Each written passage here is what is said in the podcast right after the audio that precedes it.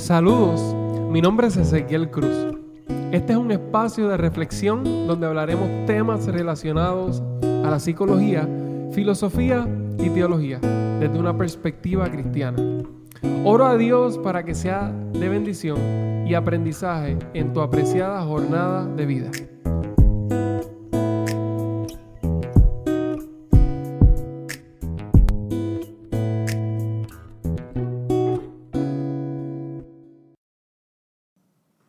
Saludos. En episodios anteriores estuvimos trabajando el tema, el sentido y propósito de la vida, el cual hablamos sobre la importancia de este tema y todos los beneficios que trae al ser humano de forma integral.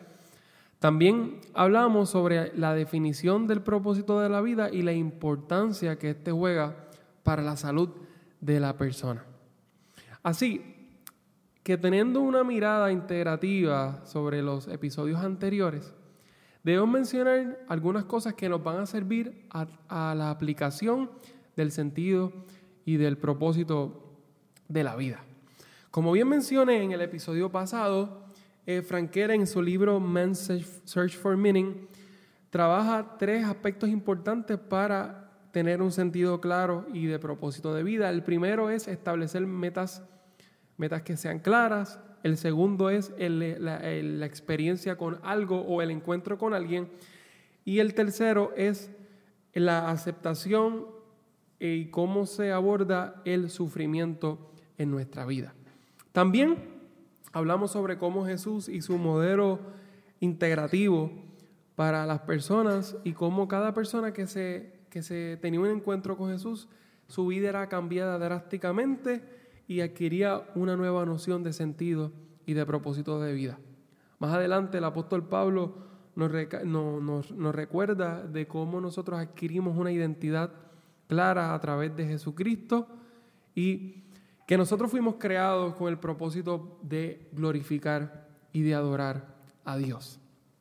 Frankel en una de sus otras maravillosas obras que se llama La presencia ignorada de Dios, dice que los seres humanos no solamente poseemos un inconsciente impulsivo, el cual éste nos tiende a justificar. Más bien, también poseemos un inconsciente religioso y es lo que nos hace a nosotros ser seres responsables.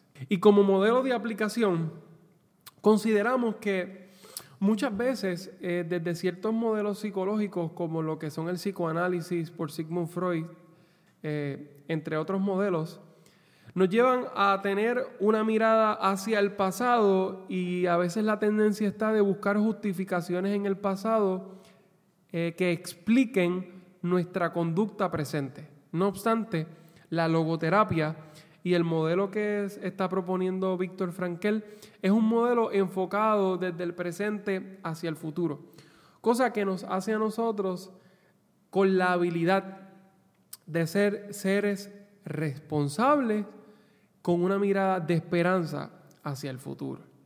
Y cuando nosotros miramos también desde una perspectiva, perspectiva bíblica, qué maravilloso ver que la Biblia nos está trayendo una esperanza contundente. ¿Y cuál es la esperanza?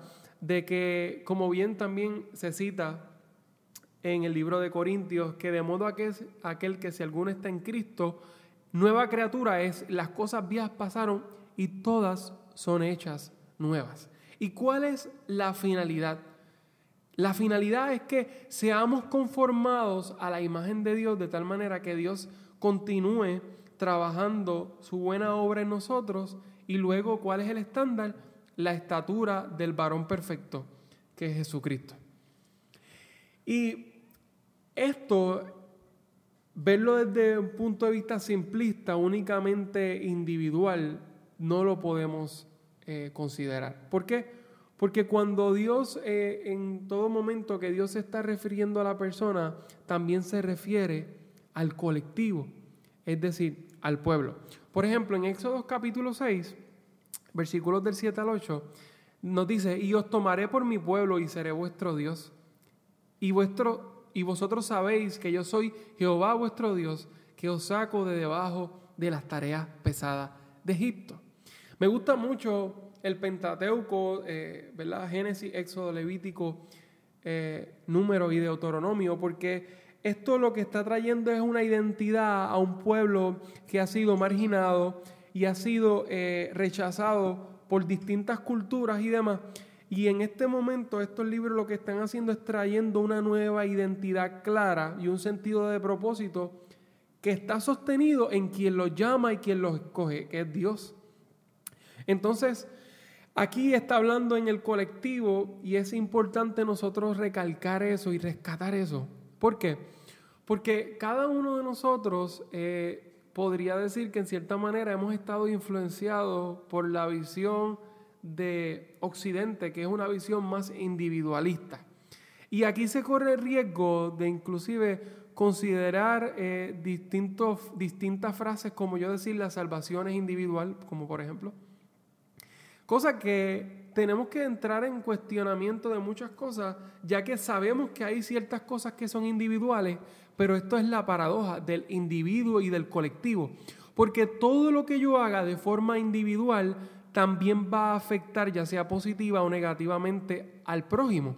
De la misma manera que el prójimo, todo lo que haga, va a afectar negativa o positivamente a mi persona.